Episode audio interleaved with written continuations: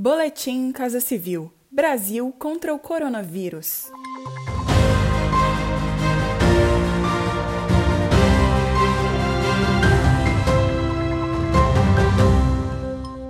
Confira as principais ações do governo federal nesta quarta-feira, 8 de julho, do combate à pandemia de coronavírus. Chegou ao Brasil o maior carregamento de equipamentos de proteção individual da operação especial do governo federal este é o 33º dos mais de 40 voos com máscaras compradas pelo Ministério da Saúde para reforçar o enfrentamento à pandemia de coronavírus.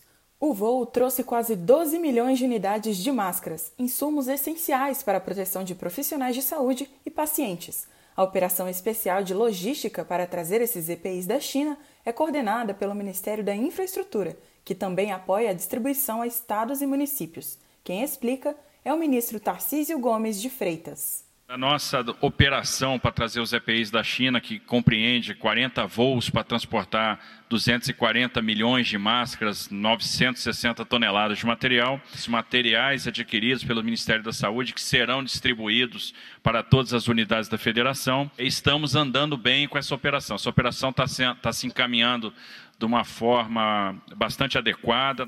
Desde o início da operação, o país já recebeu mais de 220 milhões de máscaras cirúrgicas e do tipo N95. Até o fim da operação, a carga total será de 240 milhões de unidades. Mais informações em infraestrutura.gov.br. A lei que intensifica o combate à violência doméstica e familiar durante a pandemia entrou em vigor hoje. A medida do governo federal visa proteger mulheres, crianças, adolescentes idosos e pessoas com deficiência. Foram ampliadas as normas já existentes, tendo em vista que, durante o isolamento social, a população vulnerável fica mais exposta ao risco de violência dentro de casa. De acordo com a lei, os registros de ocorrência poderão ser feitos por meio eletrônico ou pelo telefone de emergência.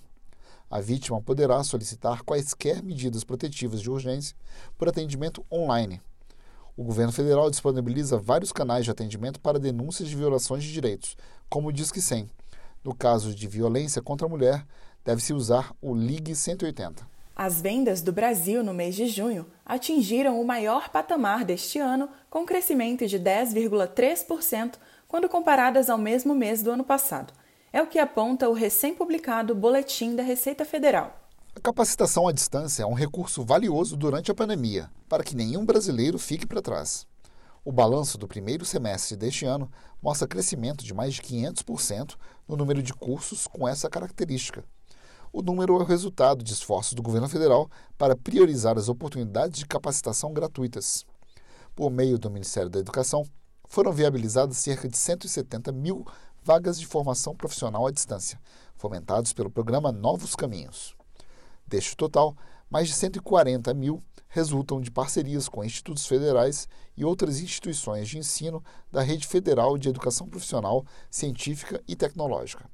Nesse segmento, foram investidos mais de 154 milhões de reais. Acompanhe estas e outras ações do governo federal por meio dos canais de comunicação da Casa Civil da Presidência da República. Acesse casacivil.gov.br e siga também os perfis no Spotify YouTube e Twitter. Este foi mais um boletim Casa Civil: Brasil contra o coronavírus.